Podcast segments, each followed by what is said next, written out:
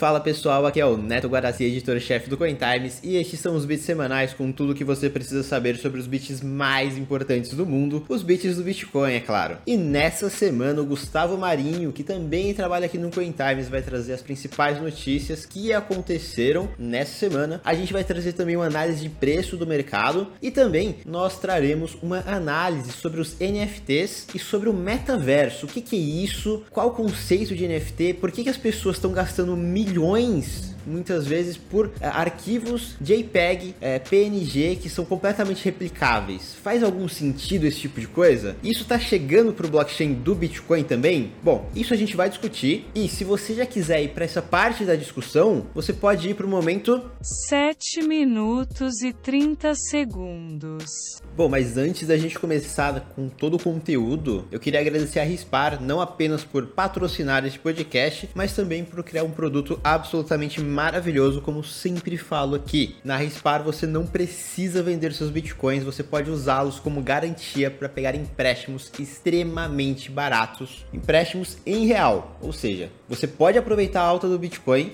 você pode aproveitar a subida do Bitcoin e ainda utilizar BRL, utilizar o real que cada vez mais está desvalorizado. Bom, se você não conhecia a Rispar, vai lá na rispar.com.br e dê uma olhada nos produtos deles, porque tá absolutamente incrível. Bom, e vamos começar agora falando sobre o preço do Bitcoin. Bitcoin que está fechando a semana perto ali da, do, de uma alta de 4%, com é, o Bitcoin tocando nos 48 mil dólares, que é muito positivo para o mercado. O Bo Williams, que é um analista já muito famoso no mercado de criptoativos agora, mas principalmente no mercado financeiro, inclusive ele é um dos, uh, acho que é cofundador, uh, investidor na Clear, na corretora Clear. Ele, na sua última análise, afirmou que o Bitcoin pode testar os 54 mil dólares e que agora a gente está no momento de decisão.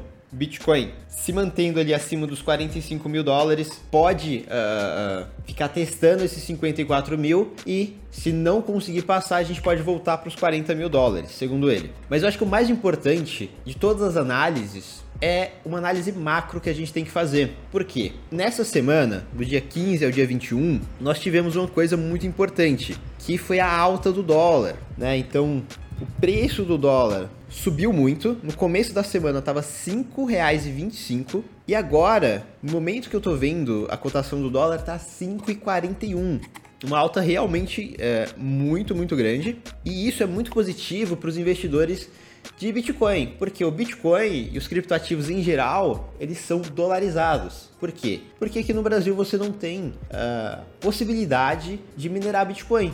Você não tem a possibilidade de minerar Bitcoin no Brasil e vender aqui no mercado interno, porque é muito caro, a mão de obra é muito cara, a, a parte da eletricidade é muito cara aqui no Brasil, em comparação com outros países. Então o Bitcoin que vem para cá é importado. Então quem está em Bitcoin está ganhando não só nessa alta em relação ao dólar, mas também na desvalorização do real. E é bom a gente se manter é, interessado no preço do dólar, na desvalorização do real, por quê? No ano passado o real foi um, uma das moedas estatais que mais se desvalorizou perante o dólar. E agora a gente está chegando no momento de eleições, é um momento muito tenso e a tendência é que a volatilidade aumente também, né? Então é sempre bom a gente ficar de olho no dólar aí, dólar Bitcoin, para quem está no mercado de criptoativos. É uma boa maneira de se proteger contra a desvalorização do real estar em Bitcoin também. É uma forma de não de dolarizar, mas uh, de manter um ativo com uma certa relação muito grande com o dólar. Bom, e essa alta ela tem motivos macros para ter acontecido. Bom, para te explicar isso, o Gustavo vai dar as principais notícias da semana. Então fala aí, Gustavo, como é que você está? Fala aí, Neto. Eu tô super bem, na verdade. Essa semana foi incrível pro mercado cripto e acaba sendo pra gente também. Mas então vamos direto para as boas notícias. E saiu muitos dados interessantes também. Por exemplo, que a adoção global de criptomoedas subiu 2.300% nos últimos dois anos. E o Brasil tá dentro do top 20 dos países que mais utilizam Bitcoin, o que é bem interessante pra gente. Isso foi de acordo com um estudo realizado pela Chainalysis e publicado na quarta-feira, né? E se a gente for pensar em Brasil, uma pesquisa da Infobip BIP trouxe que quase 7 em cada 10 brasileiros estão insatisfeitos com seus bancos e querem mudar de instituição financeira. Então, cara, apesar da, do mercado de DeFi estar tá em fase inicial, eu acho que tem bastante espaço, principalmente aqui, que os bancos são péssimos, vai, de, que opinião minha, né? E experiências pessoais ruins. Mas assim, tem potencial para descentralizar esse mercado, sim. É, soluções bancárias podem ser prestadas pelas criptomoedas, apesar dos erros sendo cometidos ainda, né? Mas com certeza tem potencial aí nesse, nesse lado. Apesar dos erros, né? Dos desenvolvedores e bugs e hacks, enfim, é, esse mercado tá dando os primeiros passos ainda. Tem espaço para crescer e melhorar. E a gente ainda não pode assim cravar o pé de que ah, vai ser Ethereum, vai ser Cardano, alguma coisa nesse sentido, mas com certeza espaço para DeFi tem, e aqui no Brasil. E sinal de que os investidores estão olhando para esse mercado e para o que ele pode se tornar é o recorde de stake no Ethereum 2.0, que já atingiu a marca de 6,8 milhões de ETH, o que em reais daria ali cerca de 120 bilhões, mais do que muita empresa brasileira, mais do que o valuation que a Avan esperava no ano passado quando tentou IPO, então que era de 100 bilhões, né? Então assim, falando de números estratosféricos, só um marketplace de NFT, que foi o OpenSea, superou o volume de, de Bitcoin aqui no Brasil inteiro, somando todas as corretoras de Bitcoin combinadas não deu, não deu o que o marketplace de NFT fez em um mês. E assim, segundo, segundo um relatório da Glassnode, a expectativa é que eles possam chegar ao dobro desse valor até o final de agosto. Então, é um mercado que está crescendo, está trazendo visibilidade e muita gente está entrando, conhecendo as criptomoedas através dos NFTs. E o Bitcoin nem está de fora disso, o Bitcoin está de olho sim. E sinal disso é o Adam Beck, o CEO da Blockstream, colocando NFTs na Liquid, que é uma sidechain do Bitcoin, está entrando até mesmo no mercado de games, que está chamando muita atenção recentemente também. E aqui eu estou falando da Satoshi's Games, que um dos produtos que eles lançaram foi o Elixir Launcher, que mostra vários jogos ali de Bitcoin, que você pode ganhar satoshis jogando ou NFTs da Liquid e negociar eles através do app da Elixir e sacar até mesmo pela Lightning, né? Então você pode ir ali com a carteira de Lightning Network, é, que tenha suporte a Liquid de preferência, claro, e tá acumulando satoshis enquanto joga. Assim, a quantidade de gente que esse projeto pode trazer para o Bitcoin é incrível. É só ver o que está acontecendo com o X Infinity, que passou de um milhão de jogadores. E no momento roller de hoje, a gente vai falar sobre esse tema de NFTs, de games, como que isso pode atrair mais pessoas para utilizar o Bitcoin, os potenciais disso, mas eu acho que o mais importante, isso tem valor? Será que essa utilização de NFTs, essa utilização de, de propriedades digitais tem algum futuro? Eu vejo, eu vejo que muitos influenciadores não entendem o real valor dos NFTs. Muitas vezes eu ouço eles falando que, poxa, Pra mim não vale nada isso daqui. Eu acho interessante, muito bom. Para você não vale nada, mas o valor é subjetivo. Então, por exemplo, você pode dar muito valor para uma caneca que você ganhou do seu pai. Você nunca vai vender essa caneca por qualquer valor que seja. Você não vai vender porque é do seu pai, tem um valor emocional, alguma coisa assim do gênero. Para mim, é uma caneca comum. Eu não dou valor, não pago 5 reais por ela. Mas para você pode valer milhões essa caneca. Isso acontece com tudo, né? Então o valor é muito subjetivo, também dependendo da situação. Então, por exemplo, eu tô no deserto, tenho, tô no deserto morrendo de sede, mas tô com um milhão de dólares aqui, tem uma pessoa com a garrafinha d'água. Claro que eu vou gastar esse um milhão de dólares para conseguir sobreviver. Então o valor ele também depende do tanto da perspectiva de quem tá tá tá utilizando, tá comprando, né, tá vendo, mas também da situação da pessoa muitas vezes. Tendo isso bem posto, bem entendido, que o valor não é derivado exclusivamente do trabalho, mas sim do subjetivo das outras pessoas, da ideia subjetiva das outras pessoas, a gente entra na, na seara do que é o NFT. Você vê nos mercados de NFT que você tem é uma JPEG, né, uma imagem, que você pode multiplicar é, milhares de vezes. Então, por exemplo, é, o, que, que dá o valor da arte, por exemplo, da Mona Lisa? Bom, Mona Lisa é única. Tem uma Mona Lisa no mundo. Né? O que, que, que dá valor pro Bitcoin? Né? Assim, vai depender, vai depender muito, mas assim, o valor geralmente ele deriva dessa, dessa raridade. E a gente não vê essa raridade nessas imagens desses NFTs, por exemplo, que você pode copiar, você pode colocar, se tem um NFT sendo vendido no, no, no OpenSea, em qualquer marketplace, você pode copiar e colocar no seu, no seu desktop. É diferente da Mona Lisa ali, que, pô, é uma obra de arte ali, é única. Da onde que tá vindo essa noção de, de, de raridade? Do consenso colocado no blockchain. Da ideia de que essa pessoa que tem o, o, a chave criptográfica, ela também tem a posse dessa imagem. Né? Então, vai estar escrito o hash ali da, da, da imagem dentro do contrato inteligente e todo mundo que tá, que consegue ver esse blockchain sabe que aquela pessoa comprou um avatar de 10 mil dólares. Comprou um, um, um cypherpunk lá, um bonequinho X, comprou uma Havaiana X por X mil.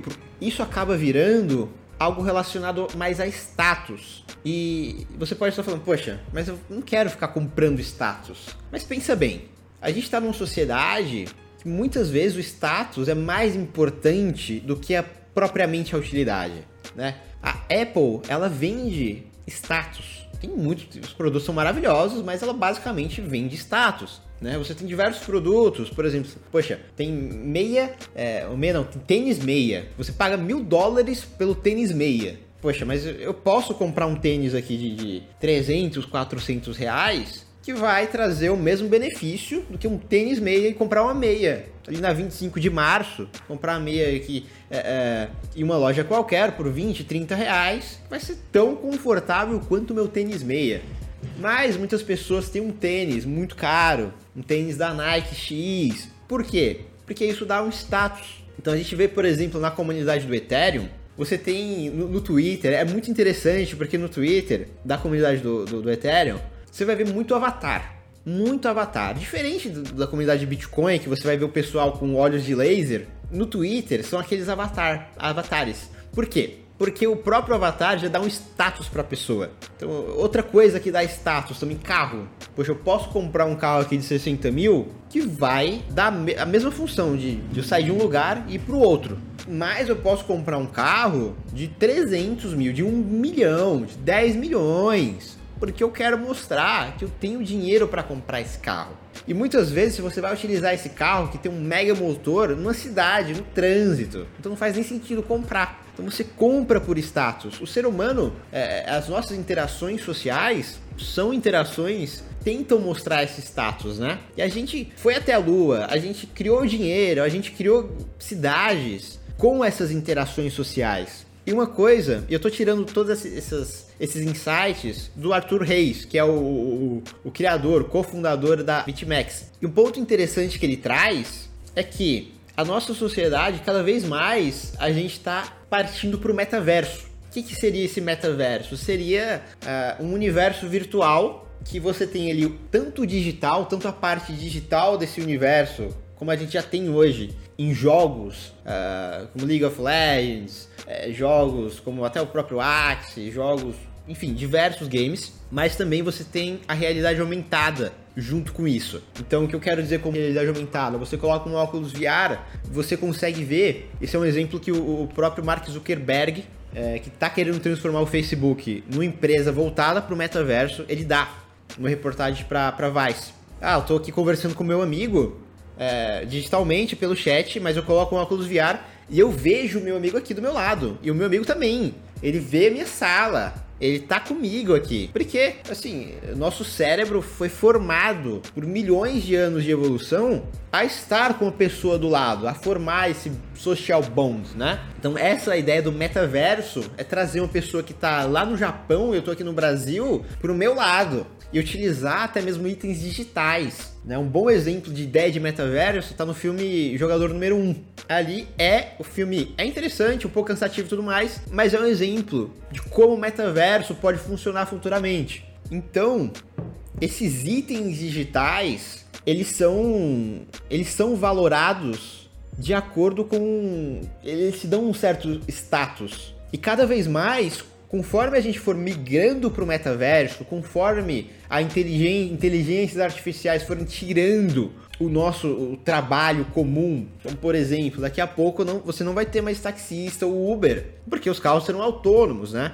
Muito provavelmente. É, eu não estou falando isso de, de acho que em questão de 10, 15 anos no máximo. Assim, é, caminhoneiros também, né? Você já tem projetos da própria Tesla com caminhões autônomos que funcionam. Você já tem testes, se eu não me engano, na Islândia. O pessoal já tem caminhões autônomos fazendo entrega. Isso não é uma coisa que, assim, daqui a 300 anos vai acontecer. Não. Isso é uma coisa que está acontecendo.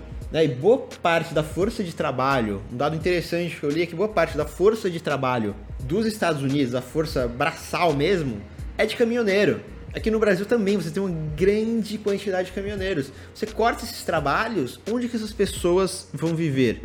E aí o Arthur ele fala que a gente vai começar a migrar do físico e ir para o metaverso. Cada vez mais a gente vai para esse metaverso, para essa realidade aumentada e digitalizada, onde a gente vai poder curtir essa realidade por um preço muito baixo, mas também a gente vai poder utilizar essa propriedade digital é, que todo mundo concorda com ela, utilizando o blockchain, utilizando o consenso do blockchain para as nossas interações.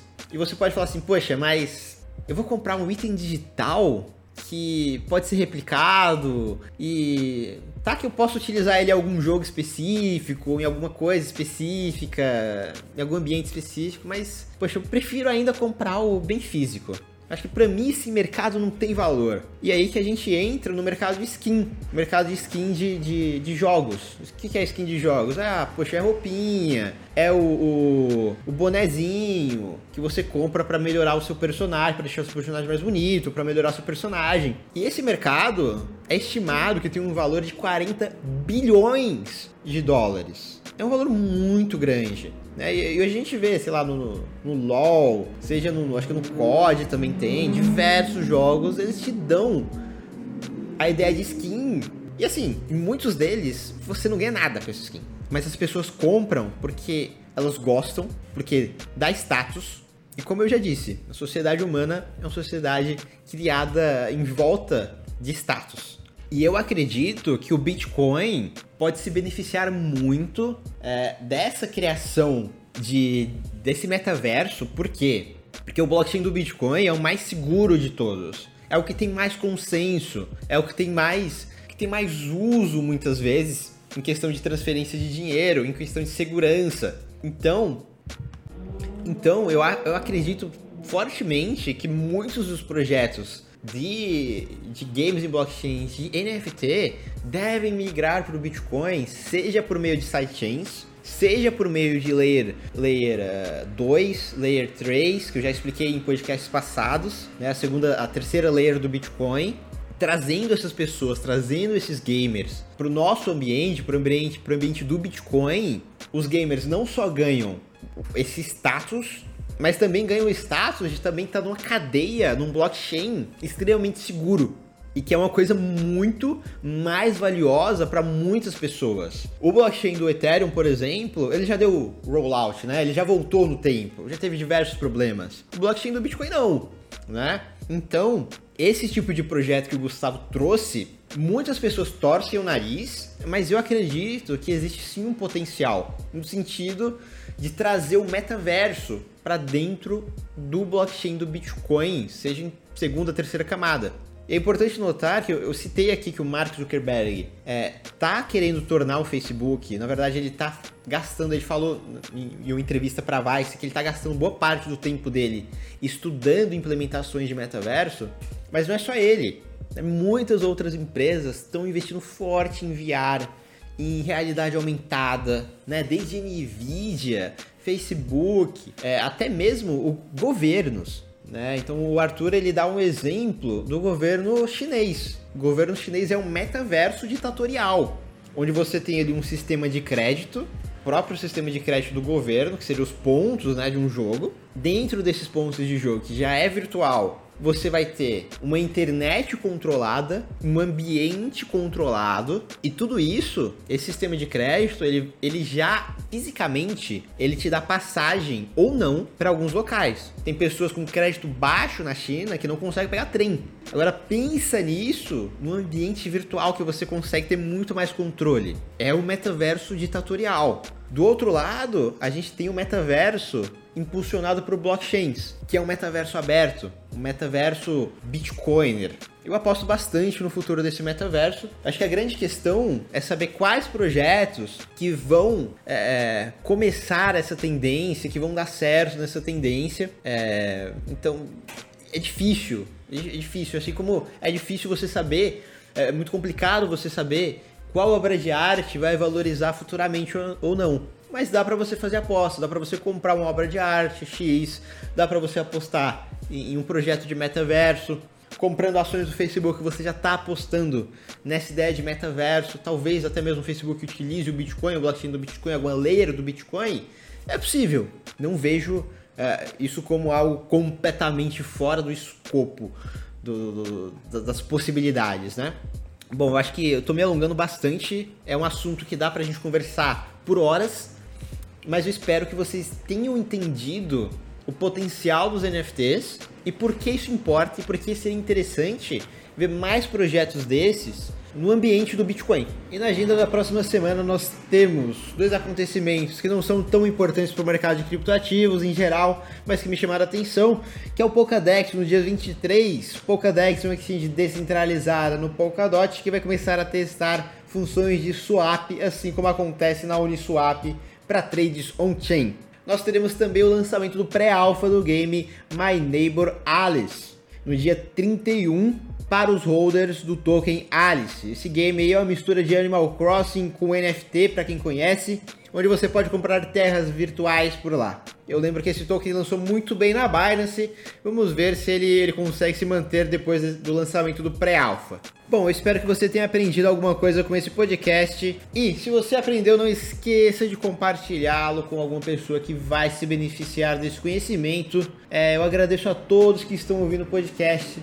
Se vocês tiverem alguma sugestão de novo quadro ou de conteúdo pra gente, pode mandar ou nos comentários do CoinTimes na versão desktop ou no próprio Anchor, que te dá também essa possibilidade. Então é isso aí, pessoal. Até a próxima e continue confiando, continue rodando e to the moon!